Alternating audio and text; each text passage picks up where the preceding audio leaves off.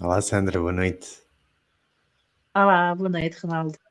Olha, hoje quero falar-te de gestão das expectativas, porque tornou-se moda falar em gerir emoções, eh, mas muito pouca gente fala em gerir eh, expectativas e talvez devesse começar por aí, porque se nós gerirmos bem as nossas expectativas, não temos que gerir tanto as emoções eh, ou por vezes ter emoções tão invasivas e intensas. Ok. O que me estás a dizer é que, hum, é que são as nossas expectativas que às vezes geram assim umas, umas emoções ou, ou de frustração ou de Exato, desilusão, é isso? exato. Ok. Até, até nas expectativas que fazemos sobre as situações e sobre os outros. Uhum.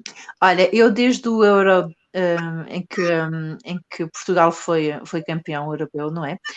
Hum, que eu uso uma, uma frase para me lembrar todos os dias, que é crença total, expectativa zero. E, hum, e porquê desde o Euro? Porque, porque acho que a seleção mostrou-nos muito bem o que era isso, que é todos nós acreditávamos, acreditávamos que era possível, eh, mas sem nenhuma expectativa. Ou seja, era assim, tínhamos fé, mas não esperávamos nada. E a verdade é que sabe muito melhor quando nós conseguimos fazer isso. E é esse o desafio, creio eu.